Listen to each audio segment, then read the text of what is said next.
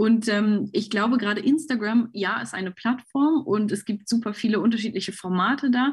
Und ja, ich bin eine Frau, aber nein, ich will nicht nur darauf reduziert werden, sondern mein absolut oberstes Gebot ist, dass Menschen, die mir folgen, auch was lernen sollen. Ich sage immer, ich inspiriere nicht nur, ich transformiere.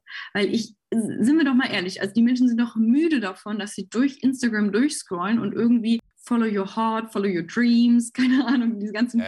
Sprüche lesen. Aber wo ist da denn wirklich der Mehrwert? gerade in meiner Branche, ja, also jeder macht irgendwie, keine Ahnung, hier geiler Lifestyle kannst du auch haben, schreib mir eine DM, swipe up. Nein, darum geht es doch gar nicht. Es geht doch einfach nur darum, wirklich Mehrwert den Menschen zu bringen und zu zeigen, hey, du kannst es auch. Wenn ich das schaffe, du auch.